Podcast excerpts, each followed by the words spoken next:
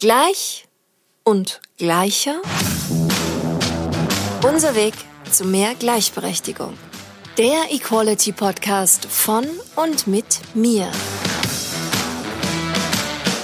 Hallo und herzlich willkommen bei Gleich und Gleicher. Mein Name ist Mia und meine heutige Gesprächspartnerin ist Katja Thürig. Katja ist diplomierte Pflegefachfrau und arbeitete in verschiedenen Institutionen der Palliativcare. Darüber hinaus gibt sie ihr Wissen im Bereich Breathwork weiter und ist als Körperpsychotherapeutin tätig. Nun freue ich mich sehr, Sie heute hier bei mir begrüßen zu dürfen. Hallo und herzlich willkommen, liebe Katja. Ja, hallo Mio, hier ist Katja. Freut mich auch. Schön, schön, schön, schön, schön. Ich bin mir sicher, dass jetzt bei den Hörenden schon die ersten Fragen aufkommen, nämlich was wir genau unter diesen drei deinen Arbeitshauptbereichen, nenne ich sie jetzt mal, was wir uns darunter vorstellen können. Also du hast hier auf der einen Seite Breathwork, was du machst, dann die Körperpsychotherapie und auf der anderen Seite den Sterbedialog. Vielleicht magst du einfach mal so ein bisschen was von allen Bereichen erzählen, so dass man einen kleinen Einblick kriegt und vor allem auch erfahren kann, was genau dich in diesem Arbeitsbereich auch ausmacht. Ja, gerne. Ja, wie du sagst, die Breathwork äh, ist das eine Standbein meiner Freiberuflichkeit. Die Breathwork äh, ist einfach ganz einfach gesagt eine Arbeit, wo die Menschen über einen längeren Zeitraum hinweg mit Musik unterstützt, intensiv und voll atmen. Also sehr viel voller und intensiver als im Alltag und dann einfach schauen, was passiert und erleben und beobachten und erforschen, was denn da die Energie macht, wenn wir einfach mal voll und tief atmen über eine längere Zeit hinweg.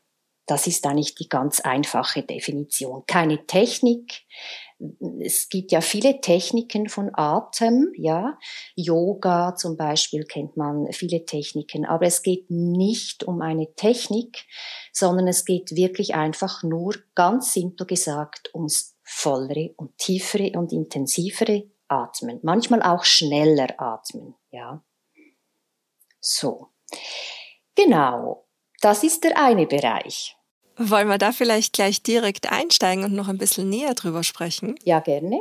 Denn du hast ja gerade gesagt, dass dieses tiefere, intensivere Atmen, ist es dann auch was, was ich quasi mit in den Alltag übernehmen soll oder geht es wirklich darum, sich so Freiräume zu schaffen, wo das dann praktiziert wird, diese Breathwork?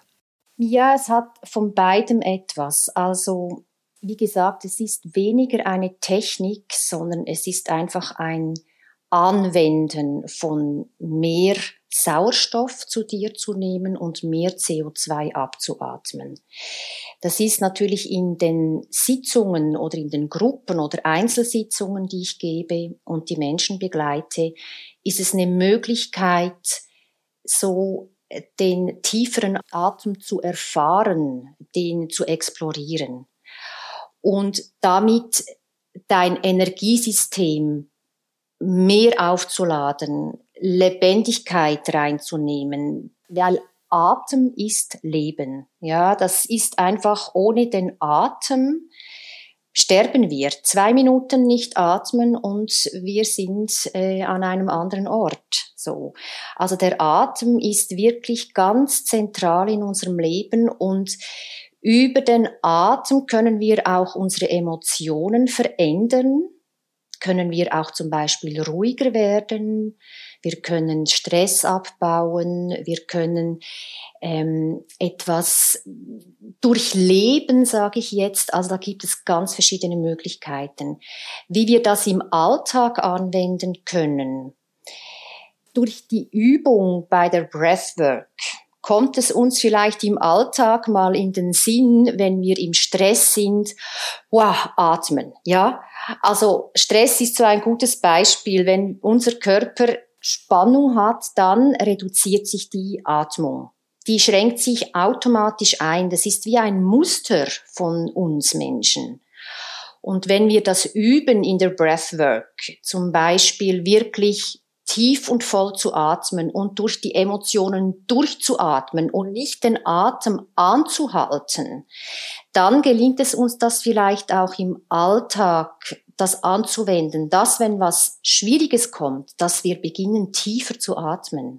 Ja, das üben wir sozusagen bei der Breathwork. Das ist eine Ebene davon.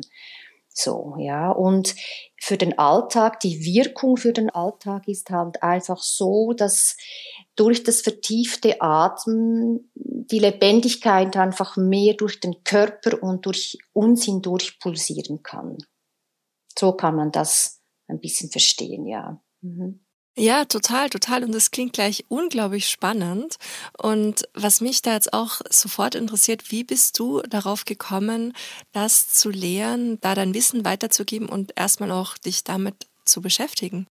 Ja, also ich ich habe ganz viele Seminare und Weiterbildungen gemacht in den letzten 25 Jahren, weil mich halt das Thema Leben und dann halt eben auch Sterben und Tod immer sehr interessiert hat. Schon als Jugendliche habe ich ein Buch in die Hand bekommen, äh, das hieß Leben nach dem Leben. Das war ein Buch über Nahtoderfahrungen und da war ich 13-jährig und es hat mich sowas von gepackt, diese Fragen, die darin aufgeworfen wurden, dass ich da begann, als Jugendliche schon zu forschen. Und da kommt man einfach nicht um den Atem herum. Man kommt auch nicht ums Leben herum und man kommt nicht ums Sterben und den Tod herum. Ja, das sind einfach alles so existenzielle Themen, die mich immer schon sehr vom We von meinem Wesen her gepackt haben. So, ja,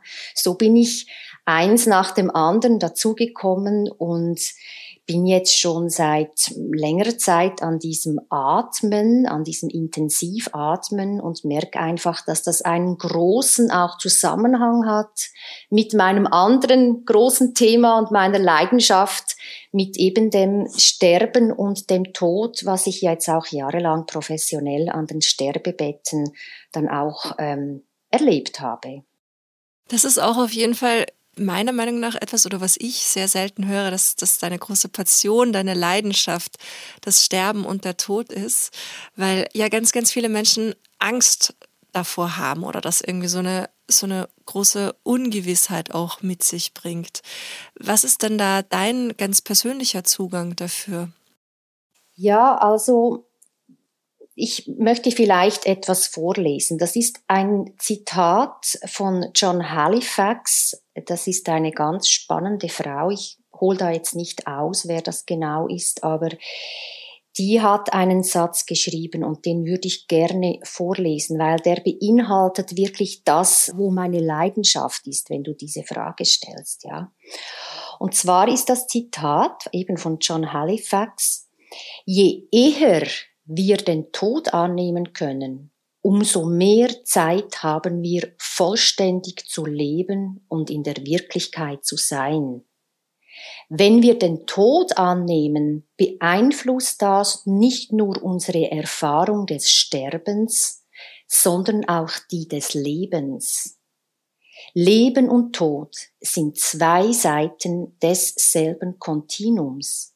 Man kann nicht zugleich ein erfülltes Leben haben und sich das Unvermeidliche vom Leibe halten wollen. Also in diesem, ähm, in dieser Aussage, die mich schon seit Jahren begleitet, die trifft es einfach auf den Punkt, so, ja. Weil wenn wir nicht uns unserer Endlichkeit annehmen, unserer Sterblichkeit, dann haben wir die Angst, wie sie du ansprichst, permanent da und es verhindert Leben, es schränkt das Leben ein, weil der Tod und das Leben, die gehören zusammen. Das ist wie ein Paar. Da kann man nicht das eine Leben und das andere ausschließen. Wenn du sagst, leidenschaftlich mit dem Tod und dem Sterben unterwegs sein, da heißt das, ich bin nicht nur auf dieser Seite des Todes und des Sterbens, sondern ich beschäftige mich auch ganz intensiv mit dem anderen Pol, mit dem anderen Gegenpol. Das ist das Leben und das ist der Atem und das ist die Lebendigkeit und das ist das Pulsieren. Das ist, das gehört einfach zusammen, ja. Und da habe ich zwei Leidenschaften, ja, das ist das Leben und der Atem. Atem ist Leben und die andere Seite, die Beschäftigung und die Erfahrungen mit dem Tod, natürlich mit meinem eigenen Erleben von Sterben, aber auch im Außen mit jahrelanger Erfahrung in der Begleitung von sterbenden Menschen. So, so kann ich das äh, runtergebrochen mal formulieren, so ja. Ja, Wahnsinn. Das hört sich alles so irrsinnig spannend an. Auch das Zitat, das du vorgebracht hast, das ist eine sehr, sehr große Bereicherung. Vielen Dank, dass du das an der Stelle geteilt hast.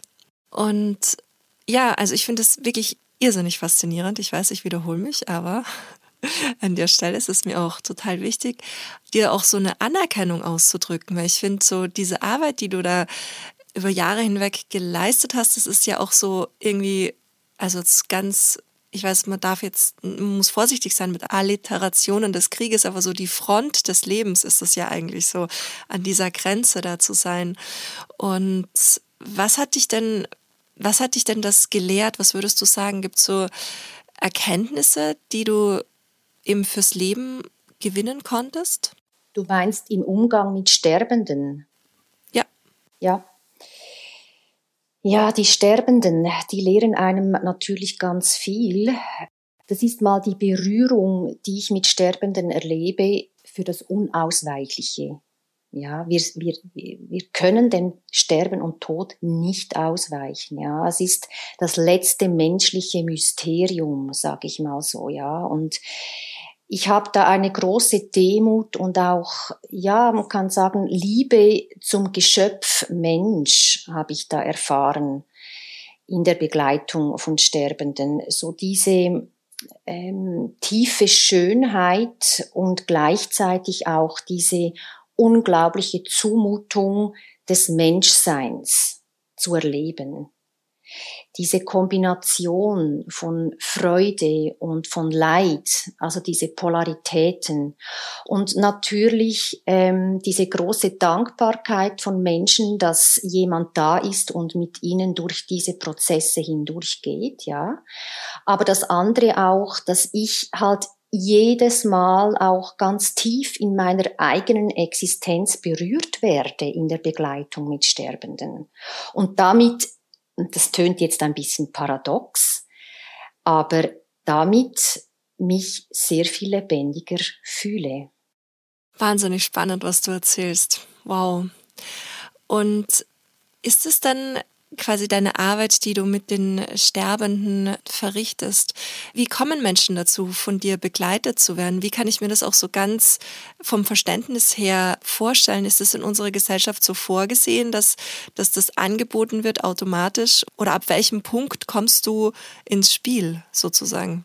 Ja, im Moment bin ich ja, wie gesagt, nicht im, äh, sag ich mal, angestellt oder bin in keiner Institution unterwegs. Das war ich jetzt in der Schweiz bis vor zwei, gut zwei Jahren.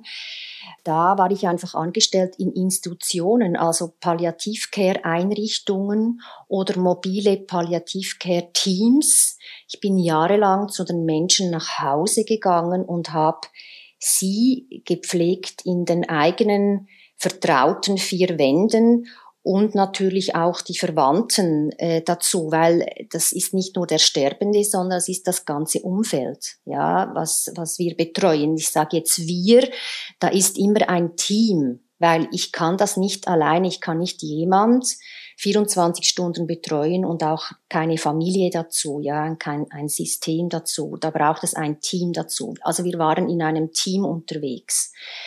Da war ich in Anstellung.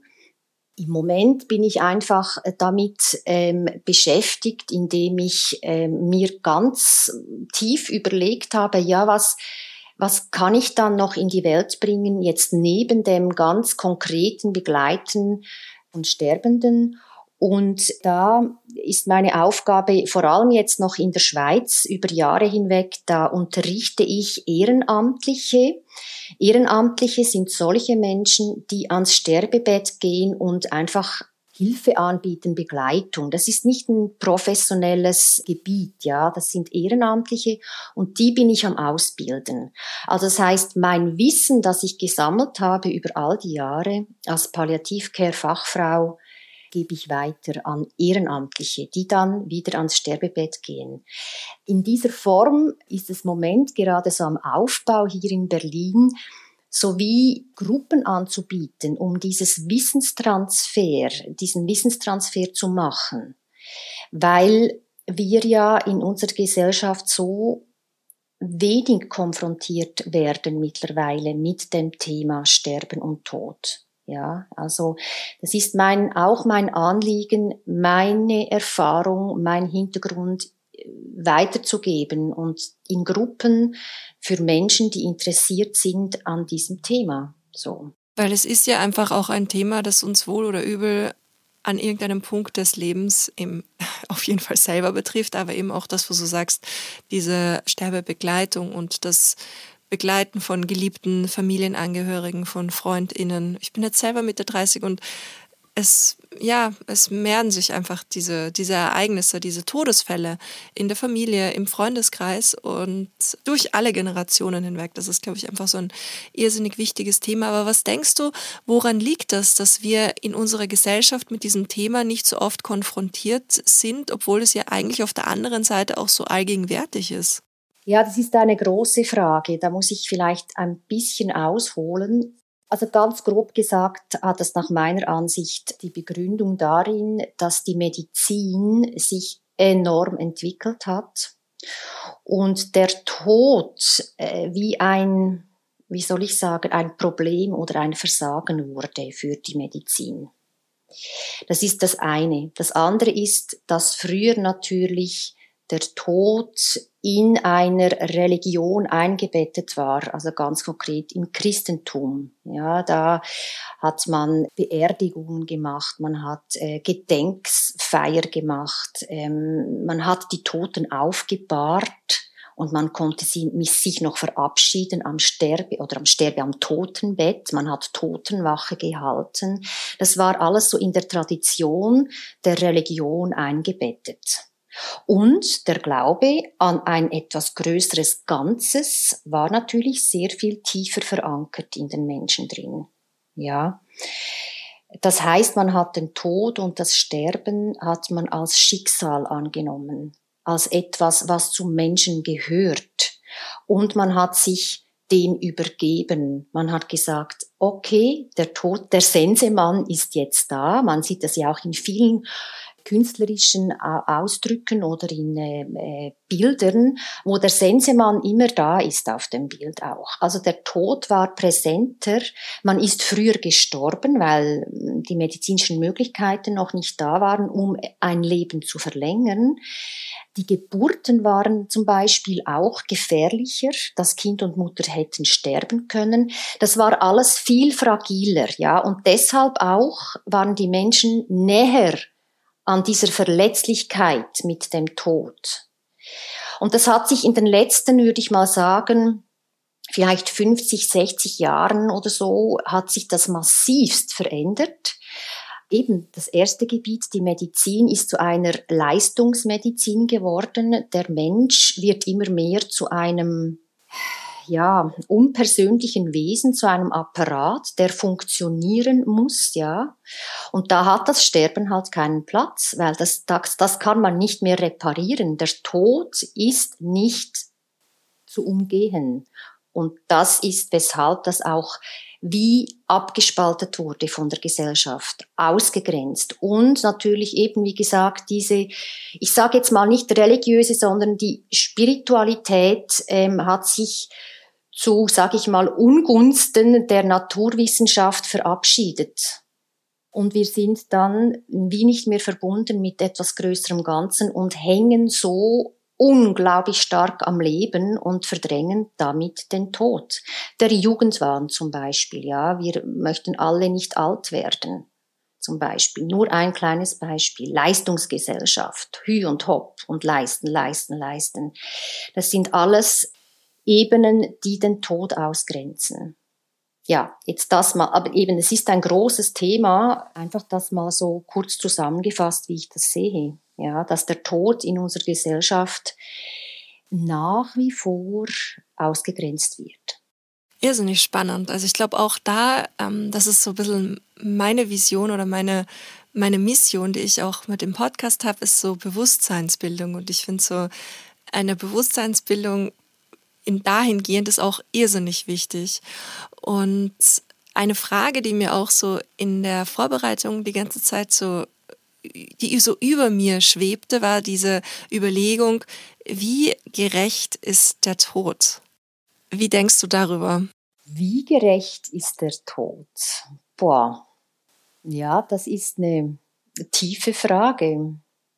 Ich glaube, man kann da nicht von Gerechtigkeit sprechen. Ich weiß nicht, ob das, das richtige, die richtige Bezeichnung dafür ist. Der Tod ist natürlich nicht gerecht, wenn eine 40-jährige Mutter mit zwei kleinen Kindern ähm, eine Diagnose bekommt und weiß, ich habe vielleicht noch ein halbes Jahr zu leben, dann ist der Tod natürlich ungerecht, auf jeden Fall, ja. Oder wenn Kinder sterben, dann haben wir das Gefühl, der Tod ist ungerecht. Da kann auch Wut sein, Wut auf vielleicht eben Gott oder Wut auf die Welt, dass mir das passiert. Und man sagt, warum ich denn? Ja, das ist nicht gerecht. Oder Menschen, die mitten im Leben stehen, ja, einen Herzinfarkt haben zum Beispiel oder so. Auf dieser Ebene ist er nicht gerecht. Aber auf der Meta-Ebene hat das nichts mit Gerechtigkeit zu tun. Der Tod ist einfach. Fertig, Punkt. Ja, aber natürlich eben die andere Seite, es Tod äh, verursacht Leiden und Schmerz. Und auch das mit dem Jugendwahn und dem Glücklichkeitswahn ähm, und nur Oberfläche und wow, Partys, ich überspitze das jetzt ein bisschen, grenzen wir auch Leid und Schmerz aus, was der Tod ja auch ist, ja, so. Also eben auf einer Meta-Ebene ist das nicht zu sagen. Der Tod ist einfach, ja. Mhm. Ja, ich habe auch irrsinnig viel drüber nachgedacht, aber vielen Dank auf jeden Fall auch für deine Antwort dazu. Und hast du das Gefühl, weil du bist ja von der Schweiz jetzt hierher nach Berlin gekommen, dass generell diese Anschauung, weil du eben sehr viele Dinge auch erwähnt hast, so mit diesem Jugendwahn und ich kenne so viele Berufsjugendlichen hier in Berlin und diese ganze Schönheitsindustrie und Medizin und was da noch alles dahinter hängt, ähm, was auch diese Verdrängung, wie du es vorhin beschrieben hast, dieses Todes, dieses da dann am Ende doch so allgegenwärtigen Themas bewirkt. Hast du das Gefühl, dass da ein Unterschied herrscht zwischen dem hippen Berlin und der wunderschönen Schweiz? Nein, ich glaube, das ist was Menschliches. Ja, also vielleicht in einer Partykultur wie Berlin ist, ähm, ja, hat man den Fokus vielleicht mehr auf Fun und Spaß, so was auch sein darf. Ja, es geht ja nicht darum, dass wir keinen Spaß am Leben haben dürfen. Das ist überhaupt nicht, das ist wunderbar. Nur ist dann einfach die Gefahr, dass es an der Oberfläche bleibt. Aber ich glaube nicht, dass das, nee, erlebe ich jetzt nicht so, dass die Schweiz da anders ist als, als eine Großstadt Berlin. So, ja. Vielleicht ist es ein Unterschied von ländlich und Stadt, also urban und ländlich weil man auf dem Land doch noch ein bisschen diese Tradition bewahrt hat, die ich vorher angesprochen habe, mit ähm, Spiritualität oder mit äh, Religiosität zum Beispiel. Ja, aber das nimmt auch immer mehr ab. So, ja. Welche Rolle oder welche Gewichtung würdest du der Spiritualität in deiner Arbeit geben? Oder welche Rolle spielt Spiritualität in deiner Arbeit? Ja, eine wichtige Frage. Wie ich erwähnt habe, dieses Buch, als dass ich mit 13 begonnen habe zu verschlingen, ja, da war auch die Frage, für, kam für mich auf, was ist denn der Sinn des Lebens? Woher kommen wir? Wohin gehen wir? Und da habe ich mich, wie gesagt, auf den Weg gemacht, zu erforschen, was ist denn das Leben über mich hinaus, über mein Ich hinaus, über meine Persönlichkeit hinaus.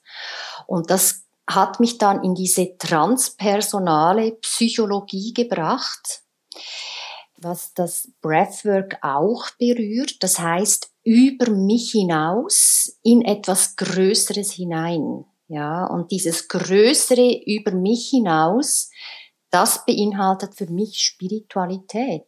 Also was auch immer das ist.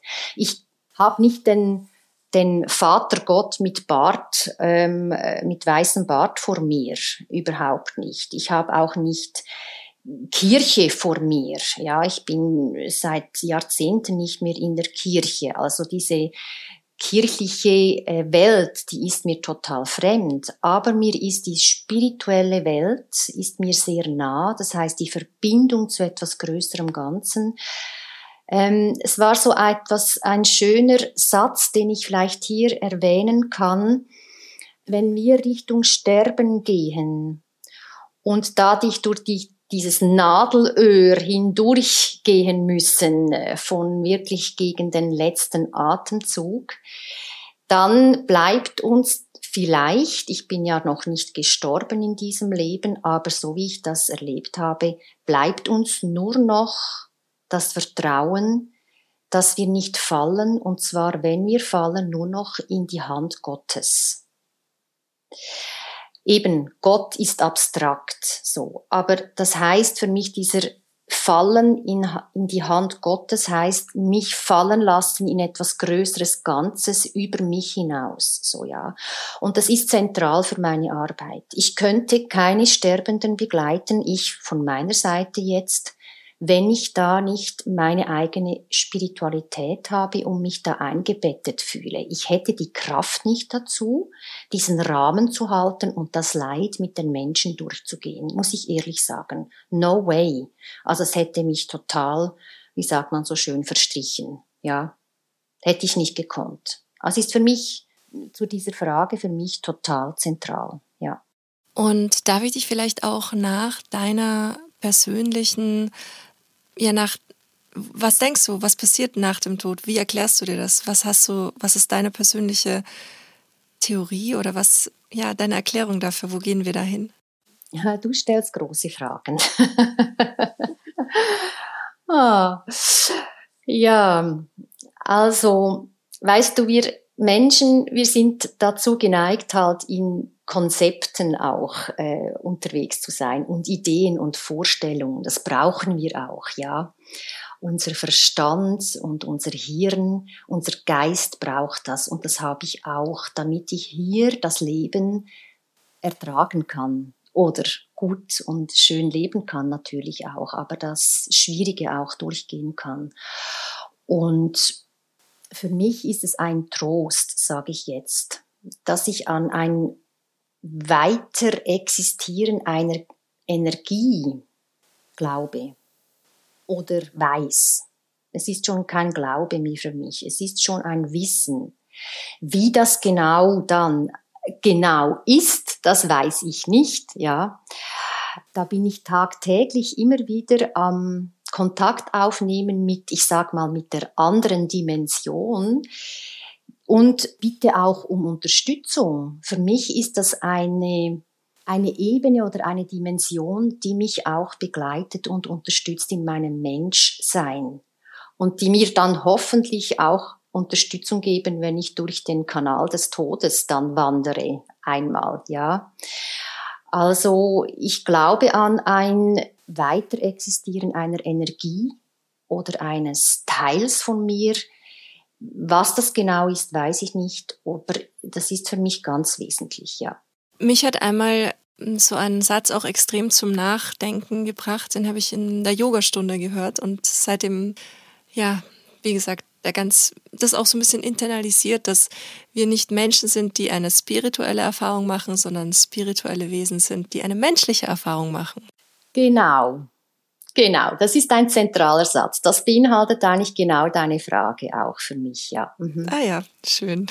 Sehr schön, ja, schöner Satz, ja, den, den gebrauche ich auch immer wieder. Ah ja, also ich liebe das wirklich. Dieses Gespräch ist für mich was ganz, ganz, ganz Besonderes. Das möchte ich hier an der Stelle auch nochmal betonen.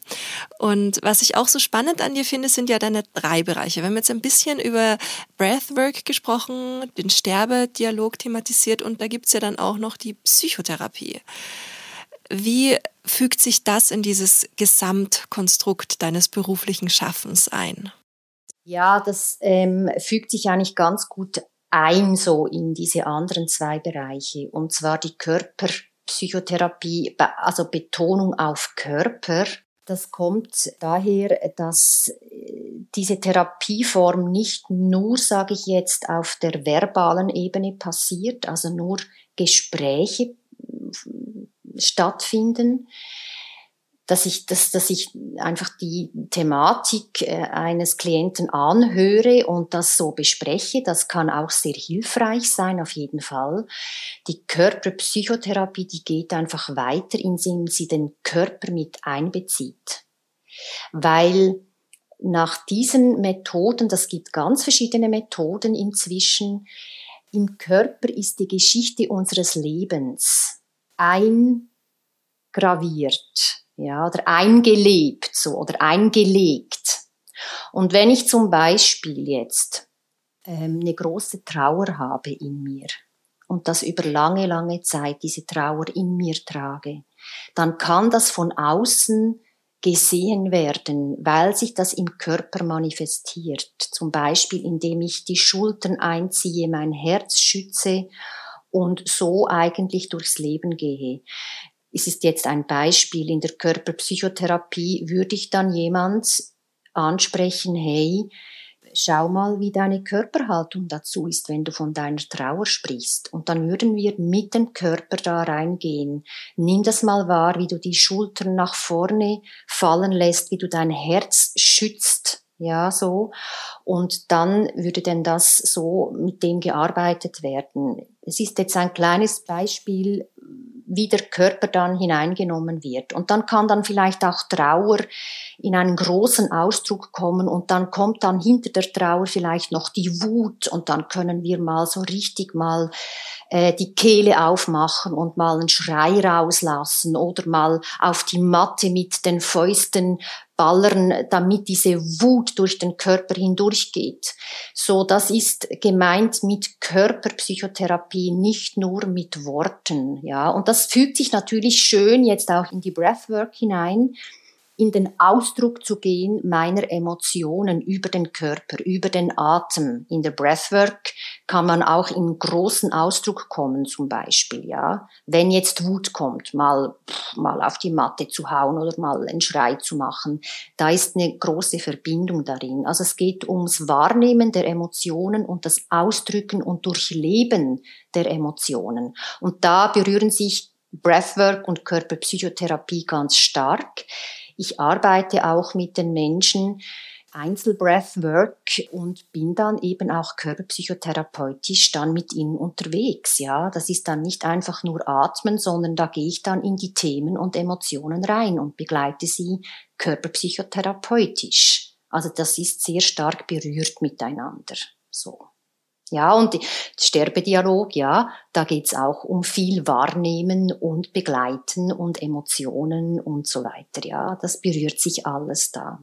Wow, ich kann mir auch vorstellen, dass das tolle Synergieeffekte auch gerade beim Sterbedialog in der Arbeit mit den Angehörigen dann auch ähm, sich daraus hin ergeben. Also, dass du denen dann bestimmt auch gut helfen kannst. Und was ich auch noch ähm, mich gerade gefragt hat, habe welche Menschen konsolidieren dich denn oder was würdest du sagen, für wen ist so eine Session mit dir genau das Richtige? Also du meinst jetzt körperpsychotherapeutische Session. Ja, ja gut, das andere kann man ja auch nehmen. Das sind Menschen, die sich besser kennenlernen möchten und die wie auf eine Selbsterfahrungsreise gehen möchten. Menschen, die anstehen mit einem Thema, Menschen, die merken, boah, jetzt kommt dieses Thema wieder, einfach in, einer, in einem anderen Gesicht. Menschen, die äh, merken, wow, meine Lebendigkeit ist irgendwie versackt. Ja, ich fühle mich vielleicht auch immer wieder ähm, ein bisschen niedergeschlagen oder depressiv oder einfach nicht mehr lebendig. Ich fühle mich nicht mehr am Leben angebunden. Irgendetwas hält mich zurück, so ja. Menschen, die neugierig sind auf Neues, Neues zu entdecken an sich selber, so ja Menschen, die Veränderung möchten. Und das ist durch das ganze Band hindurch auch vom Alter her, von jung bis alt. Gestern in der Breathwork ist eine über 70-jährige Frau da gewesen und gleichzeitig eine 25-jährige. Ja, und das hat wunderbar geklappt miteinander zum Beispiel. Ja, weil die Themen sind da ähnlich. Muster bearbeiten, damit dieses Muster endlich mal ein bisschen durchweicht wird, dass, damit wir anders im Leben fließen fließender im Leben stehen können. So, ja. Meistens kommen die Menschen, wenn sie in Not sind. Das ist ein bisschen schade manchmal, äh, dass wir äh, so den Hang haben, bis an die Grenze zu gehen, bis es wirklich nicht mehr weitergeht und erst dann holen wir uns Hilfe. Ja, wäre manchmal klug, das vorher zu merken und dann vorher mal Hilfe zu holen. So, ja. Also ich unterstütze die Menschen in ihrem heiler werden oder ganzer werden, so lebendiger werden. Ah, voll schön. Wo wir schon bei so einer schönen Vision oder bei dem Sinn deiner Arbeit sind, der ja für mich total nach Erfüllung klingt, sowohl auf beiden Seiten, möchte ich dich auch gerne nach deiner persönlichen Utopie fragen. Was ist denn so etwas, wo du wo du als wacher Geist sagst, das würde ich mir in unserer Gesellschaft an Veränderung wünschen? Gibt es da Punkte? Also ja, da gibt es natürlich viele Punkte. Wir sind in einer sehr, sehr dichten und sehr aufwühlenden Zeit. Ja, und weil wir halt mit den Informationen so auch viel hören, sind wir noch mehr am Weltgeschehen angebunden und das beschäftigt uns noch mehr. Also ich empfinde die Zeit als sehr dicht und herausfordernd. Wir sind da in einem Prozess auf der ganzen Welt, empfinde ich so, ja. Wenn ich jetzt aber so spezifisch auf das Thema äh, eingehe, was wir jetzt äh, besprochen haben, Thema Sterben und Tod zum Beispiel, dann äh, wünschte ich mir, dass das wie eine Gleichberechtigung gäbe auf der Bildungsebene, dass schon junge Menschen zum Beispiel ein Fach hätten in der Schule, Schule neben Mathematik und Physik und den Sprachen, zum Beispiel das Fach, wir sprechen heute über Sterben und den Tod ja, was beschäftigt euch? Wo kommt ihr da in Berührung? Bei vielen Jugendlichen sind die Großeltern am Sterben. Ja, wie geht ihr damit um? Wie geht die Familie damit um? Was braucht ihr für Unterstützung und so weiter? Ich fände das eine unglaublich wichtige Gleichberechtigungsarbeit da wirklich im Bildungswesen anzusetzen. Gleichwohl auch in der Medizin, also in der in den Universitäten für Medizinstudenten, dass die Palliativcare nicht ein Mauerblümchen-Dasein hat, sondern dass die Palliativcare gleichberechtigt auf gleiche Ebene käme wie die heilende Medizin, ja. Das wäre für mich ein großes Anliegen für Gleichberechtigung, dass der Tod zum Leben gehört, auch eben in der Bildungsebene. Und wenn wir gerade noch bei der Medizin sind, und das würde für mich eine große Veränderung bedeuten in der Gesellschaft, ist die Gleichberechtigung von der Schulmedizin und der Komplementärmedizin oder Naturmedizin, weil das ist im Moment ein gegenseitiges, ich sage gegenseitiges Bekriegen und das bringt uns Menschen überhaupt nichts.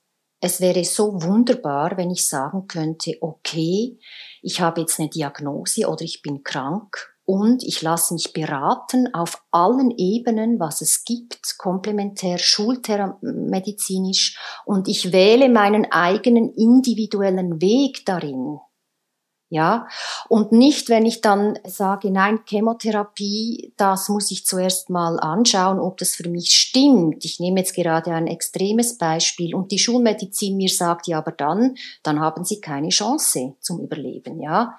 Aber ich sehe, dass es noch viele, viele Möglichkeiten gäbe in der komplementärtherapeutischen Medizin. So, das meine ich mit Gleichberechtigung von äh, diesen zwei Gebieten. Das wäre ein unglaublicher Gewinn für unsere Gesellschaft und die ganze Welt und die Menschen. Finde ich total schön, was du sagst. Ich glaube auch gerade das mit Komplementärmedizin und Schulmedizin. Ich habe auch ganz oft so den Eindruck, dass man dann zur Komplementärmedizin gereicht wird, wenn die Schulmedizin an ihrem Ende ist. So, zack, bumm, fertig. Da kannst du sowieso nichts mehr machen, also kannst du das auch noch ausprobieren. Was meiner Meinung nach auch nicht der richtige Ansatz ist. Und ich aus eigener Erfahrung auch nur sagen kann, ich komme aus einer Pharmazeutinnenfamilie, ja, dass ich das irrsinnig gut auch ergänzen kann. Genau, es geht um die Ergänzung. Genau. Stairway to Equality. Deine Steps zu mehr Gleichberechtigung. In diesem Podcast gibt es eine Kategorie und die nennt sich Stairway to Equality. Und in dieser Kategorie geht es darum, Dinge zu erfahren, kleine Tipps und Tricks zu bekommen für ein gleichberechtigteres Leben. Du hast ja jetzt schon einige Punkte aufgezählt, die dir so gesamtgesellschaftlich am Herzen liegen würden, wenn es um eine Veränderung geht. Was sind denn so kleine Sachen, die jede und jeder von uns machen kann, um zu einem faireren, gerechteren, erfüllteren Leben vielleicht am Ende auch zu kommen? Was würdest du sagen? Ja, also ich ich bin da gerade auch mit dem Thema unterwegs, meinen inneren Frieden immer mehr zu finden oder ihn herbeizuholen, aktiv. So, ja. Das geht nicht darum, dass ich über meine Muster hinweggehe und die einfach wegschiebe und nur immer schön und wunderbar und friedlich, sondern das fängt nur schon an, wie ich mit mir selber umgehe. Ja, also welche Stimmen ich in mir habe, dass ich mich runter mache, dass ich mich klein mache, dass ich das Gefühl habe, ich kann das sowieso nicht, ich genüge nicht, der ist besser, ich bin da klein. Also das sind so Stimmen, die wir uns in uns haben und dass uns das gelingt, die immer mehr zu extrahieren oder die anzuschauen, die ähm, wahrzunehmen, um mit denen zu gehen und immer mehr dadurch in den inneren Frieden zu kommen, was dann nachher sich ausweitet in die Partnerschaft, was sich ausweitet in die Familie oder in den Freundeskreis. Also der innere Frieden ist für mich für ein schöneres und besseres Leben auf dieser Erde zentral. So wird auch heute viel darüber diskutiert und geschrieben, äh, weil gerade mit dem Krieg, mit dem wir jetzt wieder so nah konfrontiert sind, die Frage ja, wie sind wir denn in uns selber unterwegs mit unserem eigenen inneren Krieg, den wir immer wieder gegen uns selber führen, ja? Dort fängt es an. Das wäre mein Wunsch, dass uns das bewusst ist und nicht immer nur im Außen zu schauen, was da jetzt nicht geht und was Krieg ist, sondern wie sind wir denn innerlich mit uns damit unterwegs? Ja. Ist es so, dass du aktiv auch Medien konsumierst oder wie gehst du generell mit diesem Strom an negativen News, die täglich über uns hereinströmen, um? Ich gehe da sehr bewusst damit um, mehr oder weniger bewusst. Manchmal nimmt es mich auch einfach rein so. Aber ähm, ich sage mir bewusst, okay, jetzt schaue ich die 100 Sekunden zum Beispiel, das offizielle, der offizielle Kanal, damit ich weiß, was so im Mainstream läuft, ja. Ähm, und dann konsumiere ich einfach auch sehr viel, ähm, sag ich mal, ähm, eben alternative oder vielleicht auch kritische Medien, die mir noch eine andere Sicht dazugeben oder eine Ergänzung dazugeben, ja. Und dann gibt es Zeiten, da sage ich, okay, das mag ich jetzt nicht ertragen. Ich äh, schalte jetzt das gar nicht erst an. Ja, ich gehe, ich sage mal, ein, ein, ein Lehrer hat mal gesagt, ich finde das ein schönes Wort, dass wir eine Medienkompetenz etablieren. Weil wir sind so überflutet. Wir müssen lernen, wie gehen wir mit den Medien um und eben auch mit schlechten und schwierigen Nachrichten, ja. Also das macht was mit uns, wenn wir zu viel schlechte Nachrichten schauen, ja, zum Beispiel, oder in, uns immer darauf fokussieren. Wir brauchen da einen Ausgleich, sonst zieht es uns einfach runter. Das ist so, ja. Mhm. Genau. Also Medienkompetenz, da bin ich am Üben, gelingt mir auch nicht immer. ja. Ja, der Weg ist das Ziel, auf ja. jeden Fall. Ja.